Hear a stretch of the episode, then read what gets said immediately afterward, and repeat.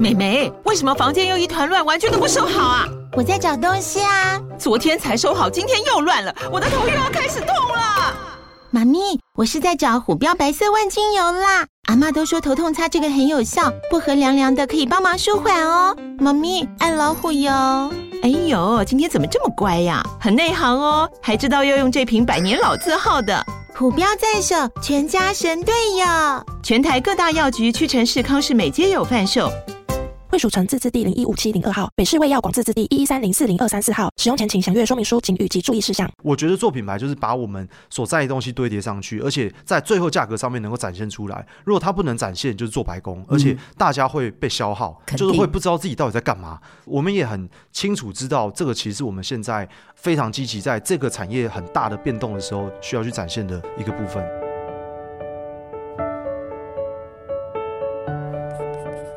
你了解西优吗？他是精力满满的钢铁人，还是把你盯得满头包的大老板？其实西优也是人，你认识的多半是他成功的那一面，但你不知道的是他内伤的每一天。他们很叛逆，但更热血。今天不是来听老板说教，是来聊聊真心话，听他们思维转念的灵光乍现。我是黄丽燕，我要请问 CEO。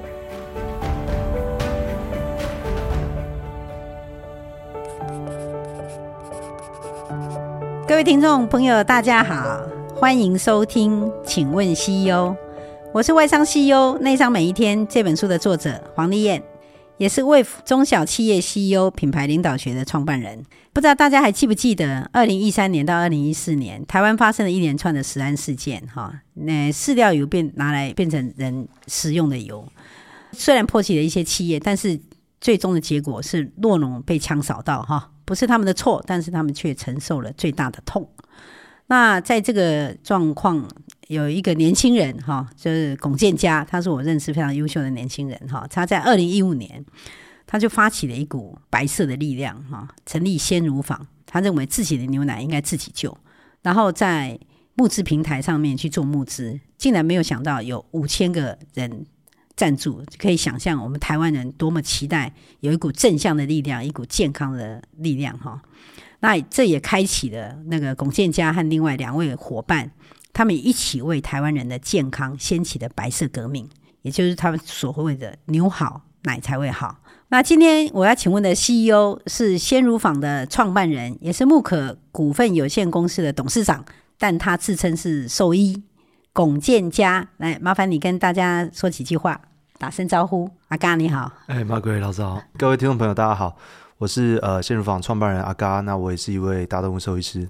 啊。那现在很开心哈，有阿刚。虽然我们以前过去都是一对一比较放松哈，可是现在坐在这边还是有点小小的 很紧张。不过 anyway，看到他每次其实都感觉很温暖。我有时候就在想说，我看他的眼神是不是就像一只牛在看他的眼神？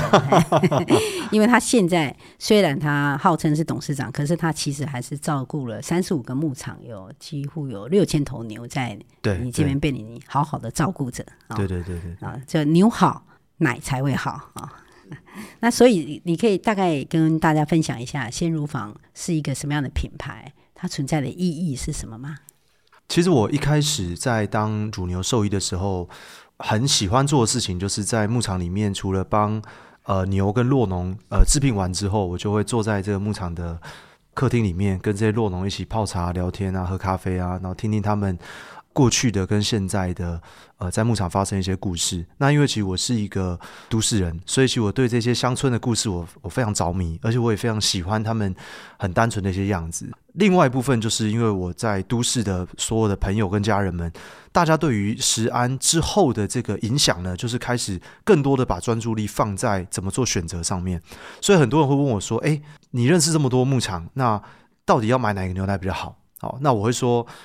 台湾的五百个牧场，我可能去过三百个，我知道哪个牧场养得好，但是你买不到那个牧场牛奶啊？为什么？因为一般的生产模式都是好几百牧场混合生产的，所以就算这个牧场养得好，它也会跟这个品质一般的或是品质比较差的混合生产，所以你也喝不到它的这个牛奶。那我就觉得有点可惜了，就是产地到餐桌明明这么近，但是它的距离又非常远，就是产地的讯息消费者不知道，但是消费者的在乎，呃，农民也没办法做改变。对，所以呃，我觉得我也有点鸡婆吧，所以那时候我们就透过群众募资平台，想要试图改变这个呃状况。所以我们的使命是建立让呃消费者信任、农民骄傲、动物健康的健全食农生态。所以这是我们所关注的一个内容。这样，就阿嘎讲的很具体哈，就是很清楚知道说他其实为什么要做这件事情，而且他很有趣的一件事情，他是说农民是一个看不见的角色，不管在生产完以后，好像。大家就忘了他们的存在哈。是。那在你公司里面的，你三年的流动率只有八个 percent，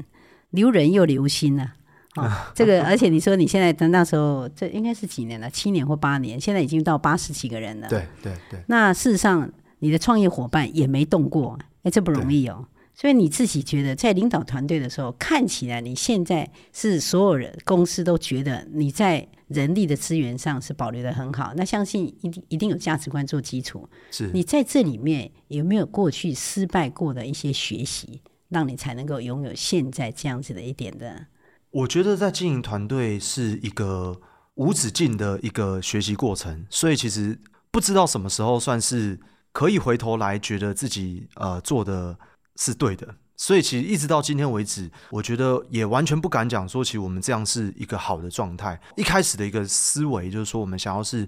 大家共同来经营这间公司。所以我还有印象，我最一开始我是非常非常排斥“老板”这个字的啊，就是说，哎，就是不要有员工跟老板这两个词，我们是共同经营的伙伴。那即便像我们跟我们的洛农，其实也不想要是一个单纯的供应商的关系，我们希望是一个。呃，伙伴联盟，所以我们连公司的分润机制，不管是跟伙伴的，或是跟洛农的，我们都有设计一个分润机制，希望让大家真的在同一艘船上共同来经营。那但是这个是我最比较偏向呃社会主义一点的一个浪漫的一个想法。那当然，我觉得公司本身就是一个非常。资本驱动的一个右派的一个组织形态，所以在这个里面就会遇到了一种冲突性、冲突感，就是说，其实我们在企业在这个还非常征战跟血淋淋的这个商业环境当中，它是动态非常快的。我们需要保持我们的呃快速跟比较积极性的部分来去应变啊。但是如果用共同经营这种很非常软性的诉求，其实整个公司的文化会慢慢的积极度可能会稍微下降一点。好，开始有一些伙伴反馈给我，就是说。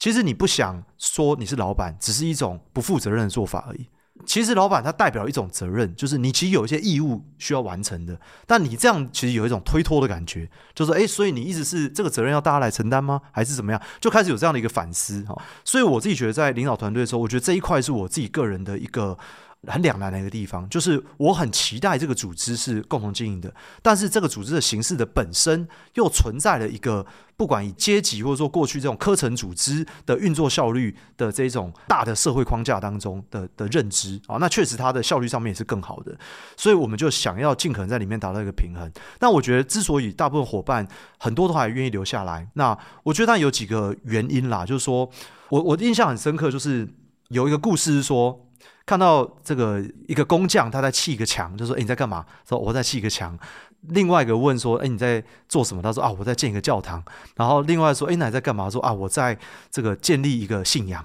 好，那其实它是不同层次来知道那个 why，因为我觉得这个黄金圈讲说最内层叫做 why，再叫做 how，再是 what。那我每一天其实都在那个 what 里面，我要做什么？我要怎么做？对，但是如果大家对那个 why 是清楚的，知道我的每一天的忙碌是为了一些有意义的事情。那我自己觉得我是一个被意义驱动的人，我没有办法在没有意义的之下做任何，就算有产出高效率，对我来说都没意义。对，那所以我们有一些伙伴，不管是。奶哥的呃配送配送人员，或是说我们的会计伙伴，我最近刚好公司有一个伙伴是会计伙伴，新加入大概半年多，哎，还是快一年了。新伙伴都会到牧场一趟，他到牧场之后两天一夜住在我家，那我带这个新伙伴们认识整个产业之后，他在公司大会里面分享说，他以前觉得会计就是去任何的公司都是处理数字的东西，所以去哪些公司来说对他没意义，就没有差，因为都是做一样的东西。但他走一趟牧场，发现原来不一样，因为这些数字后面所代表的事情是完全不同的，而且他知道这个数字代表了一些正在发生的事情。那我觉得这个就是之所以这些伙伴们也许还留着，或是我们有一些共同的想法，愿意再继续往下走，做一些改变的很根本的原因吧。这真的是一个很好的例子去让更多的主管或者老板能够了解什么是价值观带来的意义啊，就是说，你可以去带一个会计住到你家去了解说，哎，这个整个生态啊，或者牛你在照顾牛的状态，所以当他回去看到那个数字的时候，他就看到的已经不是数字，他可能看到的是在这里面是怎么样让一只牛更健康，那个环境他也有他的贡献在里面。是，我觉得这个就是很多的时候。大家在讲说啊，这个反正我每天都这样讲，所以员工就会知道。其实员工是不会听你讲什么，员工是要看你做什么。所以我觉得你是不断的在做一些价值观的示范，这是一个很漂亮的事情。我大概也可以了解为什么你的人可以留在那边那么久，从你的身上他也看到他们因为你而成就更大的意义。所以在这个人才的过程里面，你自己的学习。就是给他们一个很重要，这个先入访存在的意义。可是你有提到过，我相信大家在做事情的时候，因为不管是背景啊，或者说那个是养成的环境不一样，所以做事的方式可能也不一样嘛。对。那你有没有？因为你自己说你要保持对不合理的愤怒的能力嘛？对对对。所以我的意思就是说，你会不会在跟人的互动的过程里面，会觉得他有些东西不是这么合理，然后对你来讲会引起你的一些某个程度的不开心？或者说沟通过以后的无效，可是这个人的能力又觉得不错，那不晓得是在价值观上面出问题或干嘛？那这些会你要怎么样去让你的那个对不合理的愤怒的能力去能够消除或者解除？OK OK，呃，我通常对不合理的愤怒都来自于体制面的，对。那对于人的话，我觉得比较不会有太多很有情绪。那我觉得有两个可以分享的，第一个是说。有时候会看到说，诶，有些同仁在工作的节奏上面，或者说最后的成效当中，可能跟自己想象是不如预期的。那之前小湾就有给我一个想法，就是说，你自己其实完成不了一些大的事情，是大家共同来完成，所以每个人做的都是多的，就是他多做这些东西，才让我们对于产业变得更好，往前多走了一步。所以他不是没有符合你的期待，而是他其实正在贡献他所认为好的做法。那所以一个是。他少错会扣分，跟他多做都是加分。我觉得这个思维的一转换，就会变得其实每一个伙伴的贡献其实都是都是有价值的。好，那我觉得这件事情是呃我的其中一个学习。那第二个就是框架，就是说我自己个人是非常非常讨厌被限制的，而且我我对于各种的制度跟规范，其实我很常都会觉得是在叠床架屋，或是好像久了就变成一种理所当然，就是它其实有点迂腐感，反而会导致我们的创造力下降。所以我一开始希望，诶，公司是一个尽量完全有机的，然后没有框架的、很自由的一个状态。但后来发现，其实我也我也必须要修正这件事，就当公司到四十人以上的时候，就发现其实大家是需要有一个有效益的合作，而且你的自由是每个人都有。有意识的限缩自己自由之下，大家才能拥有自由。那这件事情过去其实我是没有办法这样想的。开始有很多的伙伴跟我反映说：“诶，这个东西也没有规划。”就来说像上下班时间好了，之前可能所有的人上下班时间都是 free 的。那有些人可能下午三四点再进公司，没有问题啊，就是你想要什么时候进就什么时候进嘛。你有些成型人，有些是夜行人。那你觉得这个适合你？我为什么一定要管理你呢？没有必要嘛，哦。但是后来就发现，诶，如果一个部门大家的上下班重叠时间很很少，我根本没法开会。好，然后或是说这个公司的沟通链就变很长很复杂。哦，就是这时候布达完了，其他时间还要再为了特定人在布达，所以整个组织反而变得没有效率。所以很多伙伴就说：“哎，不行，其实大家需要框架。”那我就我就觉得很震撼，就说：“哇，以前是说公司管太多，现在发现公司都不管，反而伙伴会要求想被管，因为被管之后才能让这个生产力提升。”然后我就觉得：“哦，原来这其实是一个互相需要的动态。”所以我也不适合走得太放任。但是我也不能面对我需要承担的责任，就是让大家的工作是在一个好的平台上面，因为平台也有它的平台规范守则。哦，我后来有一个呃伙伴叫阿牛，那他也有很给我一个很棒的想法，就是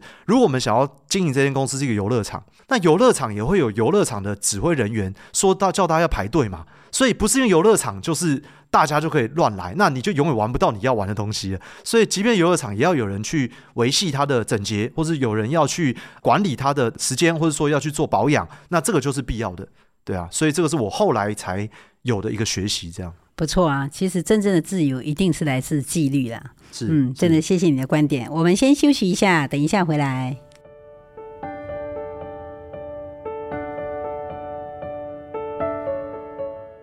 嗨。我们的节目已经开播两个月喽，喜欢我们的节目吗？每次进录音室之前，我其实还是会很紧张，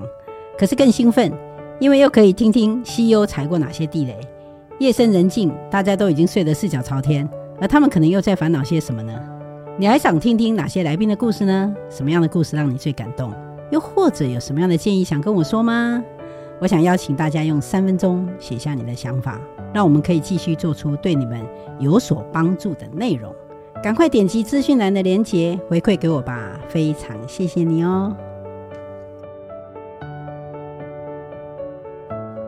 好，欢迎回到节目。今天我们邀请到的来宾是鲜乳坊的创办人，也是木可股份有限公司的董事长阿嘎哈，但是他自称兽医哈。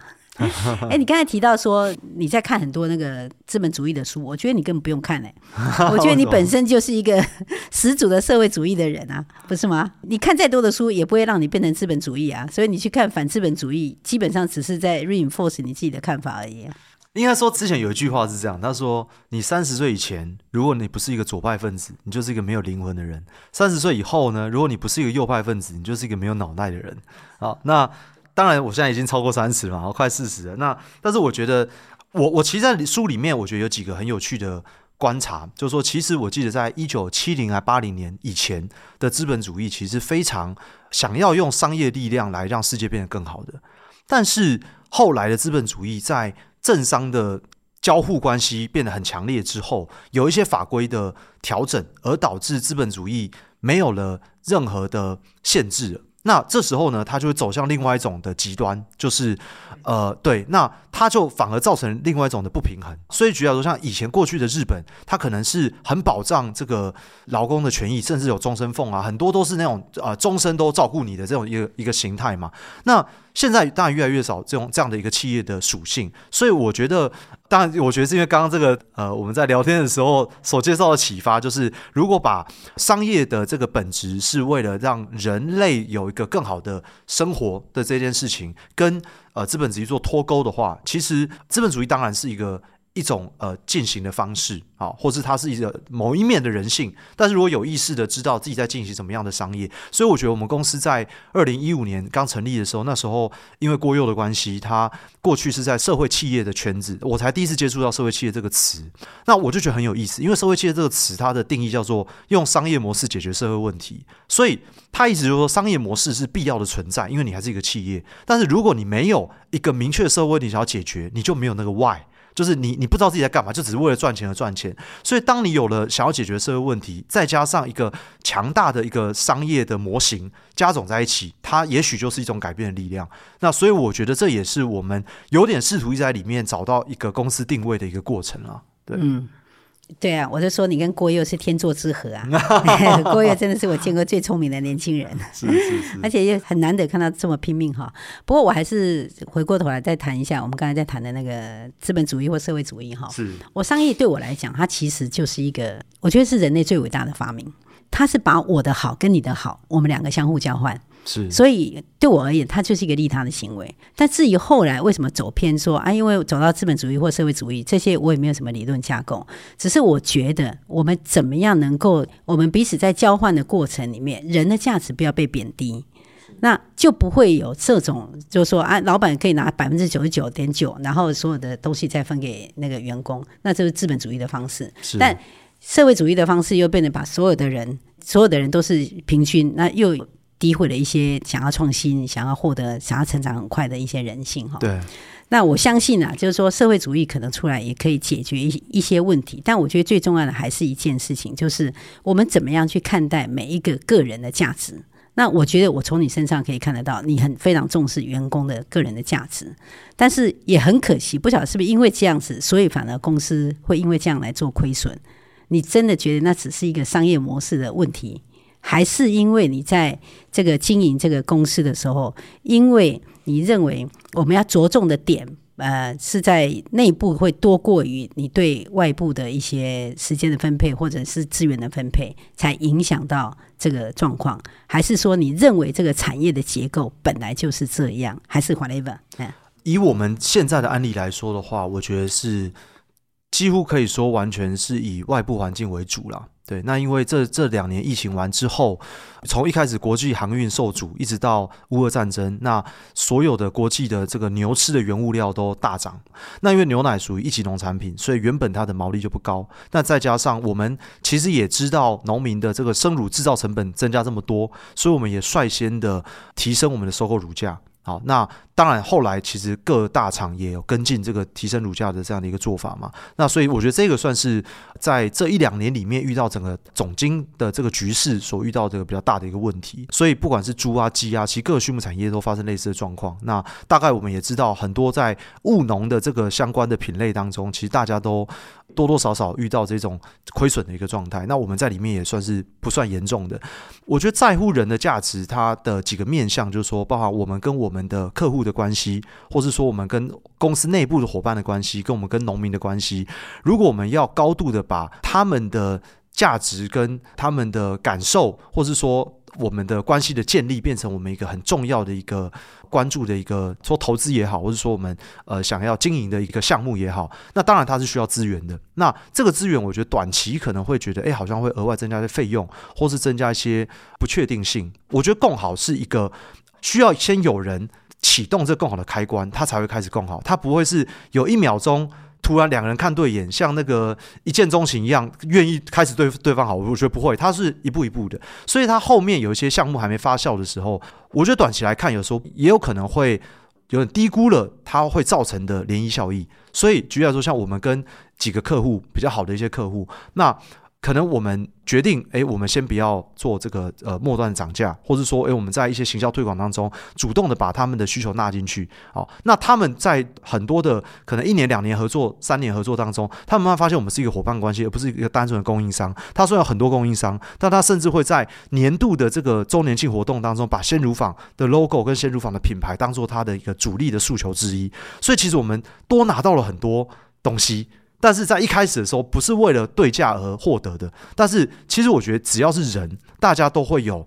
都会有柔软的一面，所以大家都会在商业的过程当中，想要找到互相成就的期待，我觉得是一定会有的。所以在这过程里面，我觉得当然，或是说像在公司的内部的伙伴，可能我们需要更多投入很多的资源来照顾。大家诶，看起来好像是成本的提升了，或是好像会让公司的经营效率会不会反而是下降的？但其实我觉得最终回头来看，反而因为这样，我觉得说很多人在疫情的时候，很多公司会采远端工作，我们几乎是全远端两年，到现在我们公司只有一个礼拜一到两天要进公司，其他还是远端。那要进这个远端工作，最大的一个挑战就是会有很多的监管成本。就是说我怎么知道你在家有没有认真工作？一点点的不信赖性在远端的时候会放很大。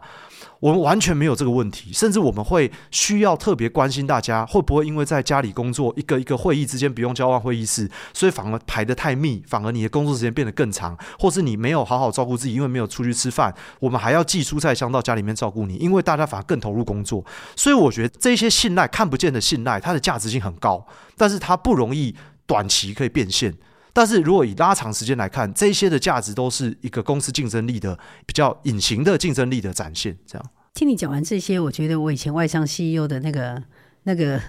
那个、那个本性又出来了。我觉得作为一个领导，其实很重要的一件事情，在领导公司的时候，我觉得你有想到你的供应链跟员工，我觉得这是很棒的一件事情。可是为什么当你在那个你在给洛农收购的时候，不是会把价格提上来吗？然后你也会关心员工会不会超时工作，还要寄蔬菜箱，这些对我来讲，其实都是看起来是成本，实际上是你在呈现你的价值。但某个时候，是不是我们就应该把这个价值在市场上展现呢？就是说，一个领导的人，其实很大的一个责任是怎么样让公司的人的价值在市场上能够被呈现。是我记得有一个人，他出去创业跟我讲，他说。我跟你讲，我跟你讲，他们这些人是对我都是非常信任的哈。然后我们现在如果亏损，但是我觉得我两三年以后一定是可以把他们那个弄出来，因为我们在一起的时候都很快乐。我就跟他讲说，可怕的不是你扛不住公司的亏损，可怕的是你会不会扛不住这些人对你的爱跟信任。因为我觉得一个公司最重要还是要有获利嘛。你没有获利的话，你就很难去呈现这个公司存在在这个市场上的价值。所以。回过头来再用一句我常常跟他们这样跟他们讲的话，就是我们台湾常常我们都是在价格上，我们都会非常的保守，都觉得说我们就怕价格一变的时候，马上就会把这个市场那个销售量就会下降。可是如果我们没有办法突破对价格的恐惧，我们怎么有办法去创造对价值的想象？那我觉得这个想象是必须要我们可以给他的，就像你先入房可以给消费者一个很棒的一个想象，就是牛好奶才会好。所以在这个想象的过程里面，其实有些东西是要跟上的。是，所以你要加油，把那个价格的恐惧给 消除掉。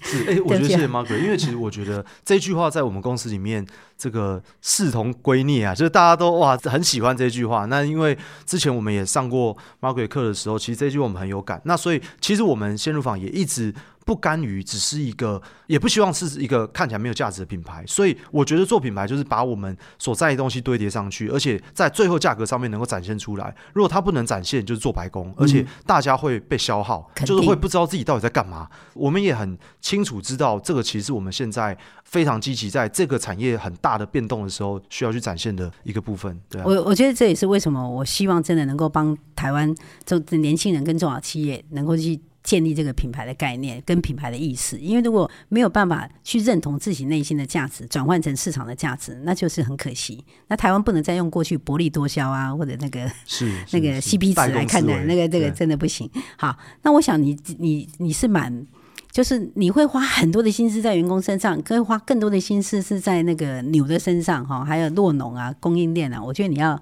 考虑的人那个方方面面都非常多。那你觉得你自己有没有有时候会？稍微有点疲累，或者说，哎，你的能量好像有点降低，在那种状况的时候，你会怎么样让自己重新再把那个能量再拉上来？OK，呃，我觉得每一个人能够承载的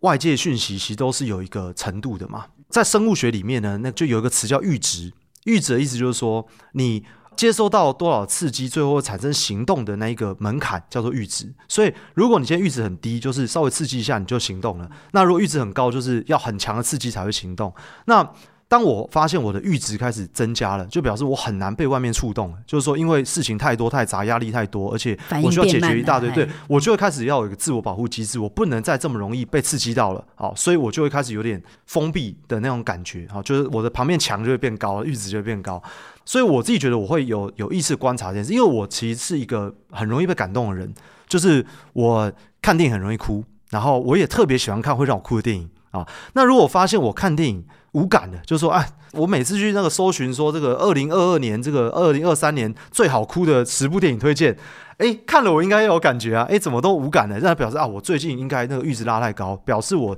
我要有个自我觉察能力，表示我最近这个压力值其实太高的。好，那所以我。呃，就要开始来呃做降载这个动作嘛。对，那呃，我觉得我因为我的兴趣比较是接触大自然，因为我觉得因为我是念生物的，所以我觉得只要是生物体，对密度都是有压力值的，对人跟人相处的密度。所以在都市里面，很多会有一些情绪上的一些疾病，就是因为我们人的生活密度太紧了。所以我是一个会呃喜欢去不管是爬山啊、潜水啦，或是说户外的一些活动。呃，所以我其实住在云林，算是一个很容易降载我的生活紧张密度的一个场域，所以我大部分时间在云林时间比较多。那所以我可以承载的这个外界的压力值其实也相对比较高，因为我选择了一个比较容易释放压力的一个生活场景。我今天早上从云林上来。我只要一下台北高铁站，我就会感受到这整个的密度气氛不一样。对，那我只要一回到云林下去，诶，我其实又松了一些东西了。对，那再来就是我自己的充电方式是，我还蛮喜欢看书的，然后或是看电影，然后在这里面，我觉得就是诶，探索其他人的人生的时候，回头来看就觉得诶，这件事情其实也没那么严重，有有时候只是一个小事而已，那就很容易过去。所以我觉得大家就用这几个方式吧。我有问了一下你们公司的人哈，你觉得你们公司的人会怎么样描述你啊？会怎么描述我？嗯，一句话就好，嗨，就是可能有点不切实际吗？如果比较负面一点的话，然后你怎么对自己这么没信心呢、啊？然后可能就是有点这个。过度想象，过度想象。我先用些比较比较负面，我我我有点难这个确定大家会怎么看待。我现在真的知道，你来到台北以后，真的给你压力很大，所以你现在这这么负面。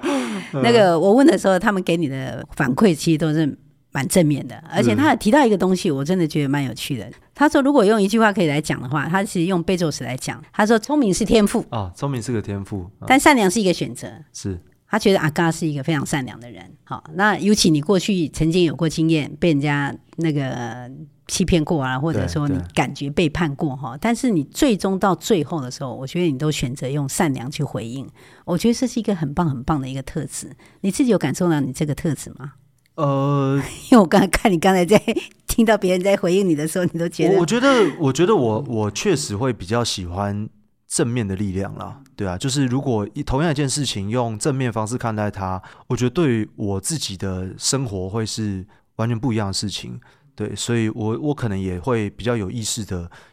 都是尽量用比较正面方式去看待，这样，对啊。这个我们真的是需要多一点这样的人哈，在这个这么多负面新新闻的状况里面，那你可不可以再想一想，你是一路走来，一直不断的驱使你往前走或者往上走的动力会是什么？我觉得其实就是人啊，因为其实我最一开始是看到这些农民的样子，他们是一群非常单纯的人，然后他们每天的生活跟他们他们眼中对于那个工作的奋力，然后他们是整个家族。好几代人的人生都奉献在那上面的那一种很认真、很坚毅，但是又很单纯，但是又有时候又有点无力感的那那那个样子，我觉得对我来说是一种很强大的动力。那现在的话，我觉得就是越来越多这些的。脸孔就像公司的伙伴们，其实对来说重要。就是哎、我们一开始其实一群我们的屁孩者联盟，大家都是二十几岁的刚毕业的伙伴，然后很多是从事社会运动，呃，冲过一轮才加入公司的，然后这种属性，现在开始有成家有立业的，然后他们当然也开始了他们新的一些人生旅途，然后他们非常的因为认同在意公司而愿意奉献的那个样子，然后每一天他们可能对于公司。做的大大小小事情都把它放在心里面，甚至把那个当做他们生活的重要的一部分，以及他们会需要更多的去照顾他们新的家庭等等的这些状态。其实我觉得就是我一个重要的动力，就是如果没有这些人的脸孔、这些人的表情跟样子，其实对我来说就是工作就会丧失那个 why 了，对啊。所以我觉得现在有越来越多这些我所在乎的人越来越增加了，那它就是一种动力了。嗯，对。OK，了解。所以你这一路走来，对你来讲最艰难的事情会是什么？我觉得最艰难的事情就是维持自己的有感。我觉得经营公司当然是一个很理性的事情啦，就经营公司它是很务实的，然后它是非常的有一个明确的经营节奏的。好，那它一定也要达到一个明确的效益的，否则就不要进公司了嘛，大家就是玩玩就好了，或加入 NGO 就好。为什么要进公司？它是一定要有效益的。但在这个过程当中，怎么让公司的伙伴跟自己维持一个有感的状态，我觉得才会是我想经营的这间公司不一样的地方。所以，为什么我刚刚说我还是有比较多的时间留在产地，是因为，但有人有些人讲说那个叫做不要违背初衷嘛。对，那我觉得，当然，我觉得不同的角色、不同的公司的规模跟不同的市场环境，一定会有一些做法上的不一样。好，但是我觉得维持自己一个有感的状态，其实我觉得这件事讲起来好像没什么，但这件事其实真的很难，因为如果每天一直被工作追着跑的时候，我觉得就会慢慢变成一种好像理所当然或是很固定的一个例行，而那那就不需要创业，那找一份工作。那我也希望公司那个伙所有伙伴都会觉得在这间公司是感到骄傲的，或是诶会觉得就是除了我们一起奋斗，而且公司是可以赚钱的，而且也是一个有意义的事情。这样，谢谢你今天哈。都可以感受到你那个强烈的那个理想性跟那个价值观哈，那你可不可以用一句话来总结你支持你走到今天这个人生的最重要的一个相信？因为你有很多的价值观，可是哪一个相信可以支持你走到今天？我相信我们一定可以有一间我们理想中的公司的样子，因为我觉得组织是人所构成的。我们对于这个政府可能有一些不满，对于可能有一些公司的组织形态不满，对于各种环境的不满。但是如果有一天我们可以有一个自主权，创造一个我们期待的地方，那